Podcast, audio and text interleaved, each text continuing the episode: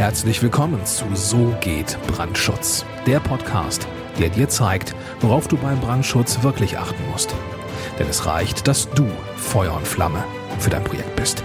Und hier ist der Mann, der dich vor teuren Schäden bewahren kann, Joachim Müller. Herzlich willkommen bei So geht Brandschutz. Ich bin Joachim Müller, Prüfsachverständiger für Brandschutz. Und in diesem Video erkläre ich dir was zu den Leistungsphasen im Brandschutz. Und zwar gibt es äh, viele Leistungsphasen, nämlich nach offizieller Lesart neun. Bei uns hier im Büro, wir haben zehn, aber das ist ein anderes Thema. Also es gibt insgesamt neun Leistungsphasen. Und weil das ein sehr langes Video werden würde, wenn ich jetzt auf jede Leistungsphase innerhalb von einem Video eingehe, werden es zwei. Also das hier, das ist jetzt Teil eins und freu dich auf den Teil zwei beziehungsweise solltest du den Teil zwei irgendwann mal sehen, bevor du den ersten gesehen hast, dann empfehle ich dir, hole das bitte unbedingt noch nach. Also Leistungsphasen eins bis vier habe ich jetzt hier mal geschrieben. Ich beziehe mich dabei auf dieses AHO-Heft, nennt sich das, Heft Nummer 17, Leistungen für Brandschutz. In diesem Heft gibt es einen Vorschlag oder Vorschläge zu den einzelnen Leistungsphasen, die ein Brandschutzfachplaner zu erbringen hat. Das ist nicht verbindlich, aber ich finde diese Definition und diese Reihenfolge, die hier angegeben ist in diesem AOF, finde ich wirklich ganz hervorragend, weil der große Vorteil daran ist, dass diejenigen, die dieses Heft ähm, zusammen erarbeitet haben, haben sich wirklich sehr intensiv Gedanken darüber gemacht, zu welchem Zeitpunkt für die anderen Planungsbeteiligten, also den Architekten, den Tragwerksplaner, äh, die TGA-Fachplaner, Freianlagenplaner und so weiter, zu welchem Zeitpunkt brauchen denn die anderen Planungsbeteiligten vom Brandschützer ganz bestimmten Input, ganz bestimmte Informationen? Und in welcher Bearbeitungstiefe wird das benötigt und was ist das Ziel dieser einzelnen Leistungsphasen? Warum geht man da so schrittweise vor? Und äh, auch wichtig zu wissen, in diesem Heft gibt es sogenannte Grundleistungen und es gibt eine Definition an besonderen Leistungen. Ich beziehe mich jetzt hier in diesem Video und auch in dem folgenden Video jetzt wirklich nur mal ganz grob auf die Grundleistungen, also auf das, was sozusagen immer zu erbringen ist. Hier in diesem AO-Heft gibt es eine große Anzahl an, an einzelnen Abschnitten und einzelnen Unterpunkten, die dazu, die erbracht werden können. Aber so individuell wie Gebäude sind, so individuell muss man meiner Auffassung nach dann auch das jeweilige Leistungsbild auslegen.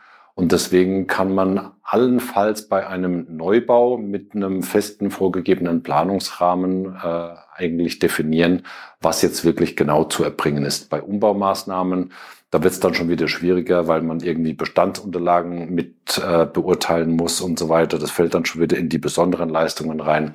Also es ist ein, ein weit gespanntes Feld und man muss mit den Leistungen wirklich äh, diese Leistungen immer wieder sehr individuell an das jeweilige Gebäude und an die jeweilige Situation anpassen und kann das nicht nach dem Gießkannenprinzip über jedes einzelne Bauvorhaben drüber gießen. Also Leistungsphasen eins bis vier Grundleistungen und damit starten wir jetzt mal. Die Leistungsphase eins, das ist die sogenannte Grundlagenermittlung. Die Grundlagenermittlung sagt aus, was ist denn genau zu tun? Also da ist die Aufgabenstellung für den Brandschutzplaner zu definieren. Und es muss geklärt werden, wer denn alles mit ins Team muss. Also sind für dieses spezielle Bauvorhaben noch weitere Fachplaner erforderlich. Es kann jetzt zum Beispiel sein, der Bauherr hat einen Umbauwunsch und äh, der, der Architekt äh, sagt jetzt, ja, wir brauchen auf jeden Fall den Brandschutzplaner.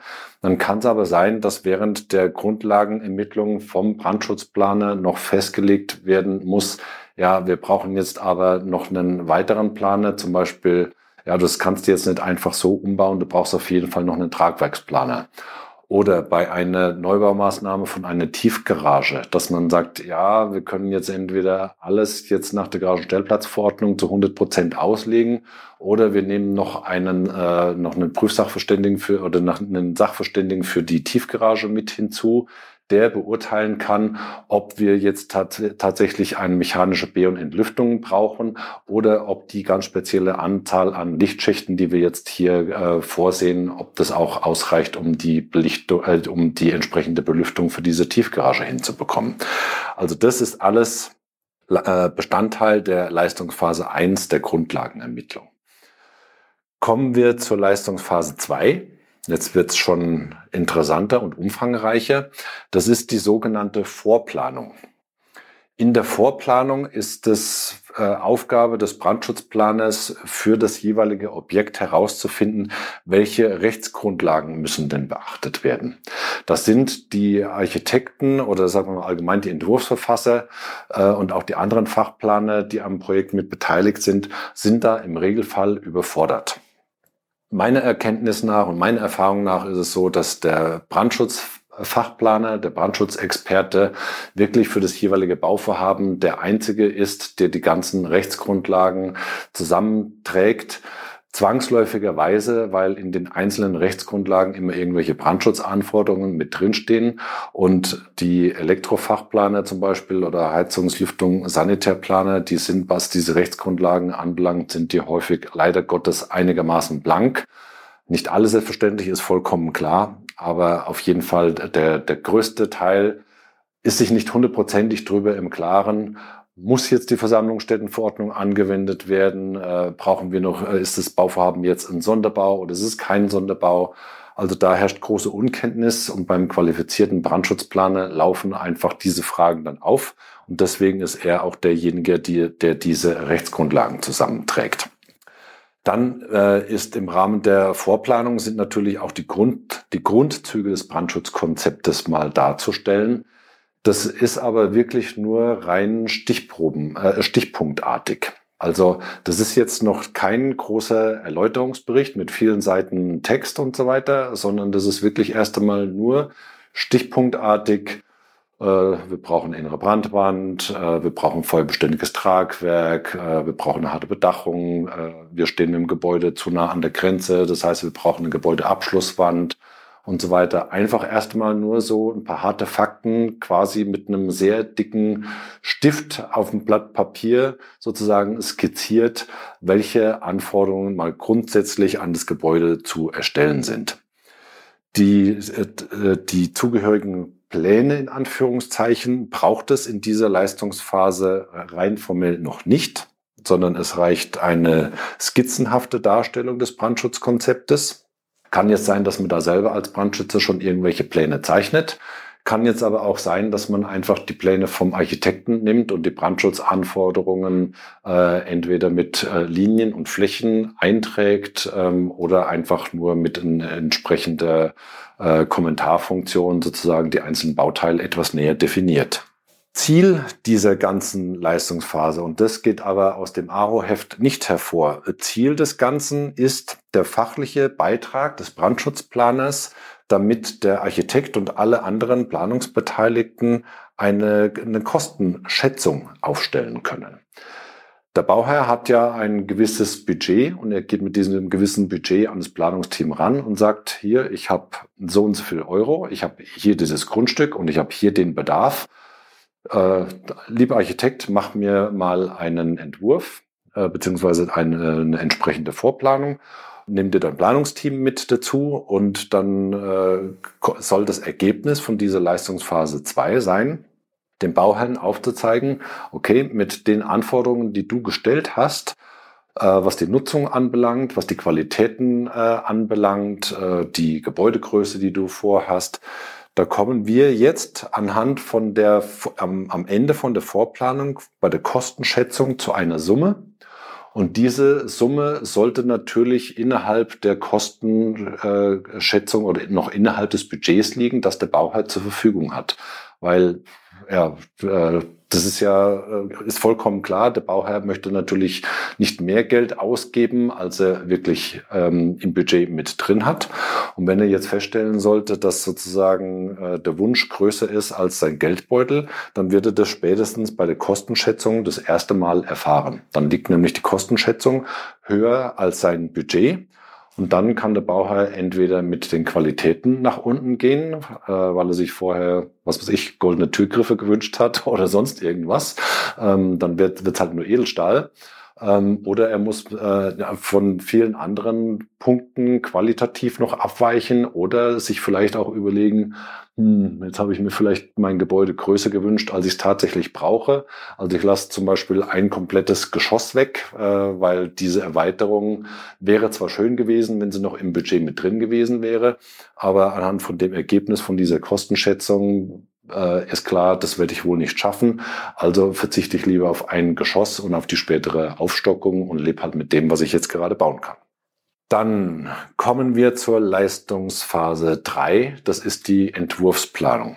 Bei der Entwurfsplanung wird es jetzt schon konkreter und da wird es natürlich auch schon deutlich aufwendiger, weil die Aufgabe des Brandschutznachweiserstellers soll sein in der Leistungsphase 3, dass er das Brandschutzkonzept für das Gebäude schon deutlich konkretisiert. Und äh, da zählt natürlich ein textlicher Erläuterungsbericht mit dazu, wo dann alle Beteiligten ablesen können, was äh, für das jeweilige Gebäude angesagt ist.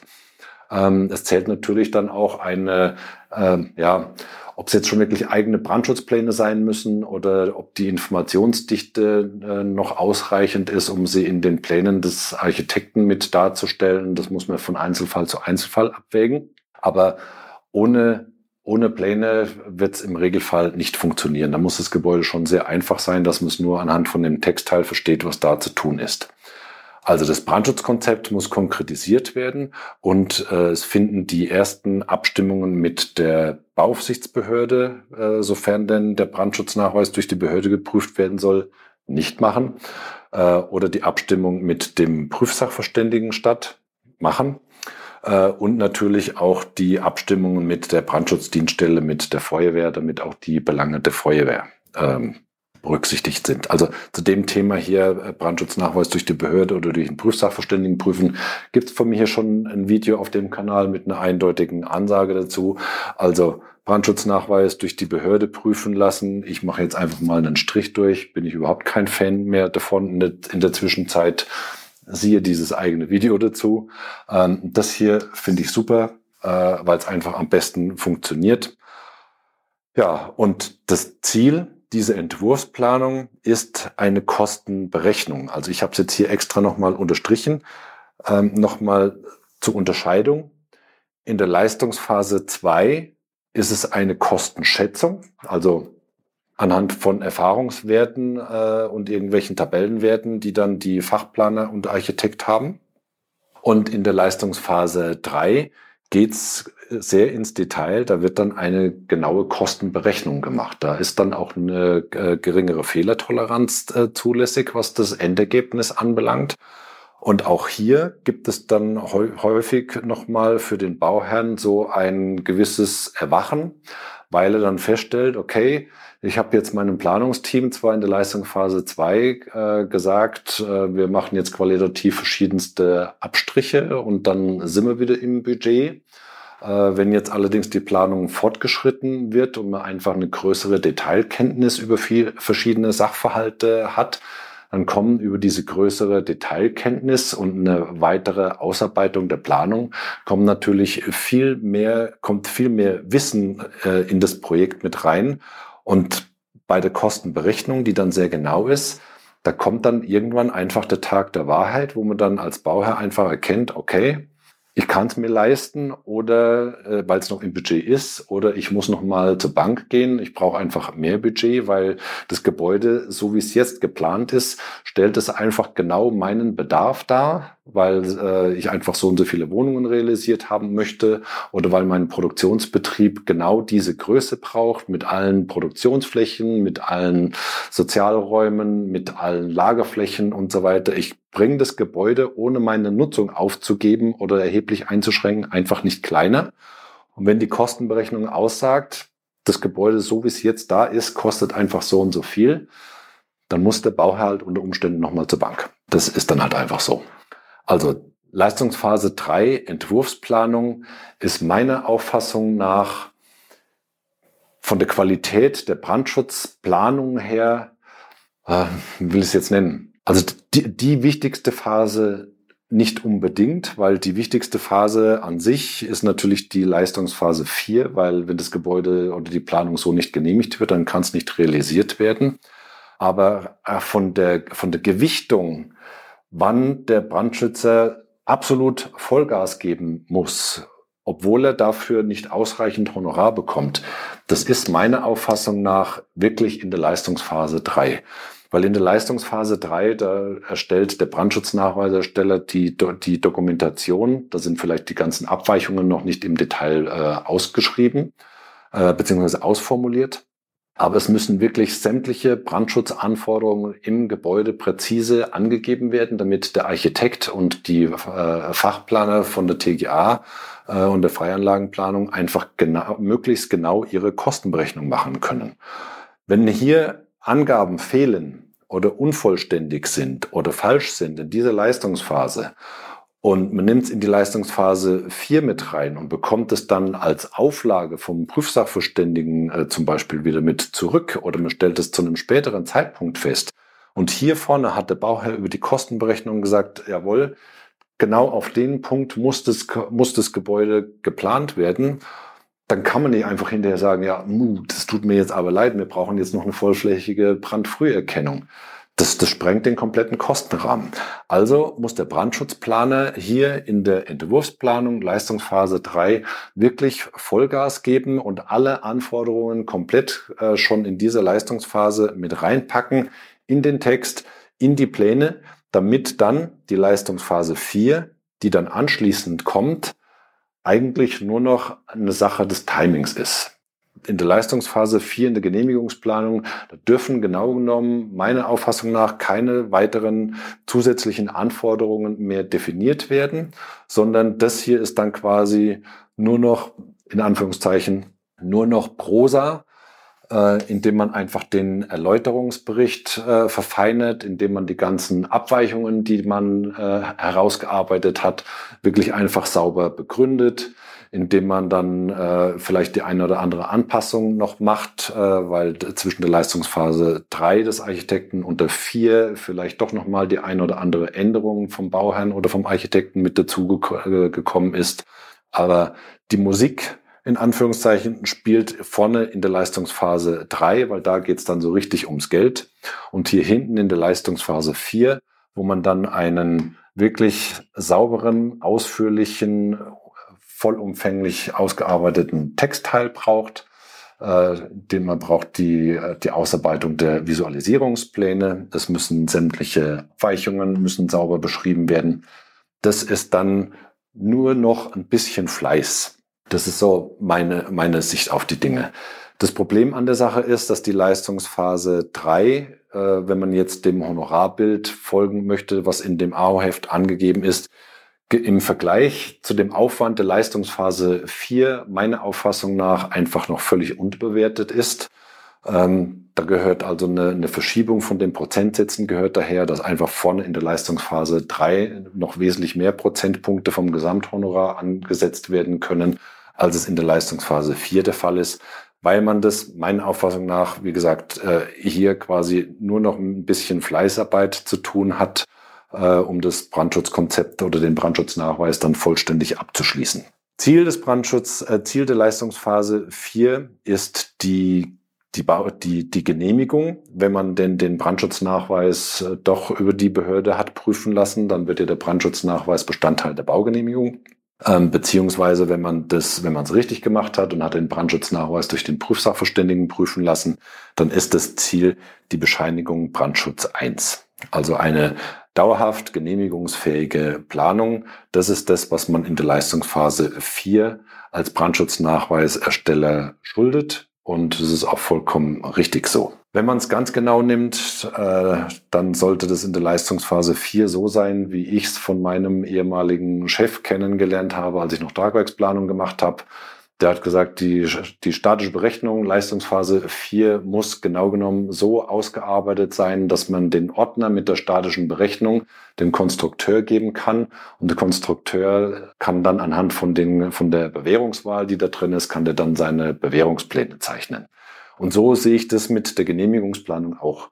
Die Genehmigungsplanung des Brandschutznachweiserstellers muss so ausgearbeitet sein, dass man anhand von dieser Genehmigungsplanung das Gebäude dann auch wirklich vollständig und richtig bauen kann. Sollten dann zwischendrin irgendwelche Änderungen stattfinden, die einfach nicht mehr zu dieser Genehmigungsplanung des Brandschutzes passen, dann muss natürlich hier nochmal nachgearbeitet werden, ganz klar. Aber würde man jetzt die Leistungsphase 4 aller Planungsbeteiligten sozusagen äh, dass das Projekt mit der Leistungsphase 4 für das eine Planungsteam beenden und das an, den, an die Baufirma geben, dann sollte eigentlich vom, von der Qualität her es möglich sein, die Planung dann auch wirklich so umzusetzen, ohne dass es zwischendrin nochmal ruckelt. Das ist auf jeden Fall unser Anspruch. So sind unsere Brandschutznachweise hier bei der TÜB Brandschutz GmbH auch aufgebaut. Und da gab es bisher auch noch wirklich keinerlei Schwierigkeiten. Das ist also, muss ich schon wirklich sagen, äh, wir sind da auf einem sehr hohen Niveau unterwegs und ähm, das wird natürlich auch dadurch belohnt, dass die Kunden immer wieder kommen und es wird auch dadurch belohnt, dass es zwischen der Leistungsphase 4 und der äh, bis zur, zur Fertigstellung des Gebäudes dann eigentlich nur noch Anfragen oder Rückfragen gibt, weil es irgendwelche Planungsänderungen gegeben hat oder weil irgendjemand äh, vielleicht nicht in der Lage war, unseren Text und die Pläne richtig zu interpretieren und da einfach nochmal eine entsprechende Nachhilfestunde, nenne ich es jetzt einfach mal, braucht, wie denn verschiedenste Anforderungen im Brandschutznachweis, die dort drin stehen, auch wirklich verstanden werden müssen. Das soll es jetzt an dieser Stelle gewesen sein für dieses Video, also für den Teil 1 von der Videoreihe zu den Leistungsphasen im Brandschutz. Ich hoffe, du hast hier aus diesem Video sehr viel für dich mitnehmen können. Wenn du uns, also die THB Brandschutz GmbH, als Brandschutzplaner für dein Projekt haben möchtest, dann findest du unten in der Videobeschreibung beziehungsweise in den Shownotes zur Podcast-Folge unsere vollständigen Kontaktdaten. Und wenn du mich als Prüfsachverständigen für Brandschutz haben möchtest, weil du schon einen Brandschutzplaner hast für dein Bauvorhaben hier in Bayern, dann hast du auch die Möglichkeit, mit mir zusammenzuarbeiten. Also du hast jetzt die Wahl als Bauherr oder als Architekt mit mir in Kontakt zu treten, um äh, sozusagen die Weichen zu stellen. Gehe dazu auf www.tub-brandschutz.com, trag dich dort ein für ein kostenloses Erstgespräch und ich freue mich sehr auf deine Kontaktaufnahme. Bis dahin, herzliche Grüße, dein Joachim Müller, Prüfsachverständiger für Brandschutz. Vielen Dank, dass du auch dieses Mal mit dabei warst. Wenn dir gefallen hat, was du gehört hast, dann war das nur die Kostprobe. Wenn du wissen willst, ob und wie wir den Brandschutz für dein Gebäude optimieren können, dann besuche jetzt www.tub-brandschutz.com und trag dich ein für ein kostenloses Erstgespräch.